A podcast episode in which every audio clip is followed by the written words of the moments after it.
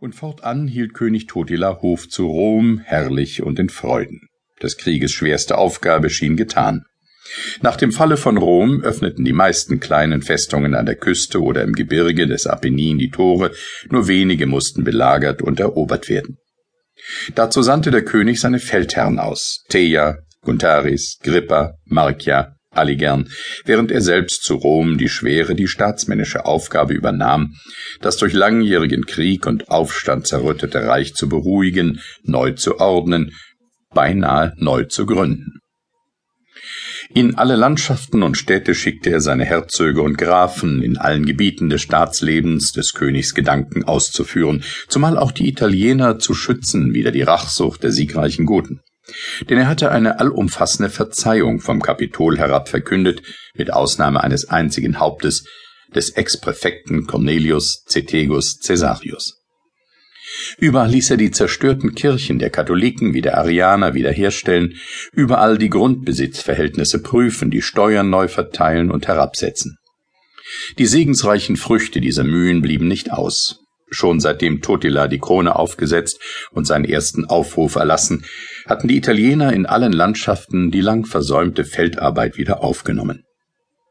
Überall waren die gotischen Krieger angewiesen, sich jeder Störung hierin zu enthalten. Störungen durch die Byzantiner nach Kräften abzuwehren. Und eine wundersame Fruchtbarkeit der Gefilde, ein Herbstsegen an Getreide, Wein und Öl, wie seit Menschenaltern unerhört, schien sichtbarlich die Gnade des Himmels für den jungen König zu bezeugen. Die Kunde von der Einnahme von Neapolis und Rom durchflog das staunende Abendland, das bereits das Gotenreich in Italien als erloschen betrachtet hatte. Mit dankbarer Bewunderung erzählten die Kaufleute, die der kräftige Rechtsschutz, die Sicherung der Landstraßen durch umherziehende Sajonen und Reitergeschwader, der See durch die immer wachsame Flotte der Goten wieder in die verödeten Städte und Häfen der Halbinsel zog, von der Gerechtigkeit und Milde des königlichen Jünglings, von dem Flor seines Reiches, von dem Glanz seines Hofes zu Rom, wo er die aus Flucht und Empörung zurückkehrenden Senatoren um sich versammelte und dem Volke reiche Spendungen und schimmervolle Zirkusfeste gab. Die Könige der Franken erkannten den Umschlag der Dinge, sie schickten Geschenke. Totila wies sie zurück. Sie schickten Gesandte, Totila ließ sie nicht vor. Der König der Westgoten bot ihm offen Waffenbündnis gegen Byzanz und die Hand seiner Tochter, die avarischen und sklavenischen Räuber an der Ostgrenze wurden gezüchtigt, mit Ausnahme der wenigen noch belagerten Plätze Ravenna, Perusium und einigen kleinen Kastellen, waltete Friede und Ruhe im ganzen Gotenreich, wie nur in den goldensten Tagen von Theoderichs Regiment. Dabei verlor aber der König die Weisheit der Mäßigung nicht. Er erkannte, trotz seiner Siege, die drohende Überlegenheit des Oströmischen Reiches und suchte ernstlich Frieden mit dem Kaiser. Er beschloss, eine Gesandtschaft nach Byzanz zu schicken, die den Frieden aufgrund von Anerkennung des gotischen Besitzstandes in Italien anbieten sollte.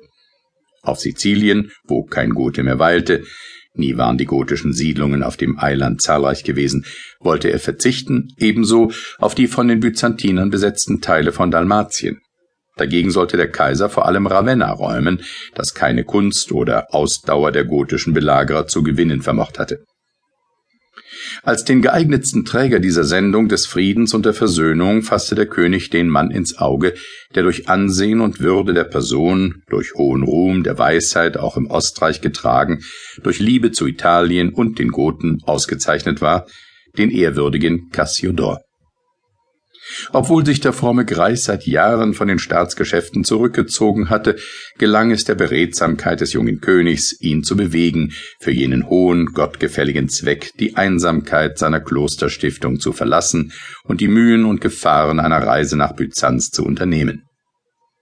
Jedoch unmöglich konnte er dem alten Mann die Last einer solchen Sendung allein aufbürden. Er suchte nach einem jugendkräftigen Gefährten von ähnlicher milde christlicher Gesinnung, nach einem zweiten Apostel des Friedens.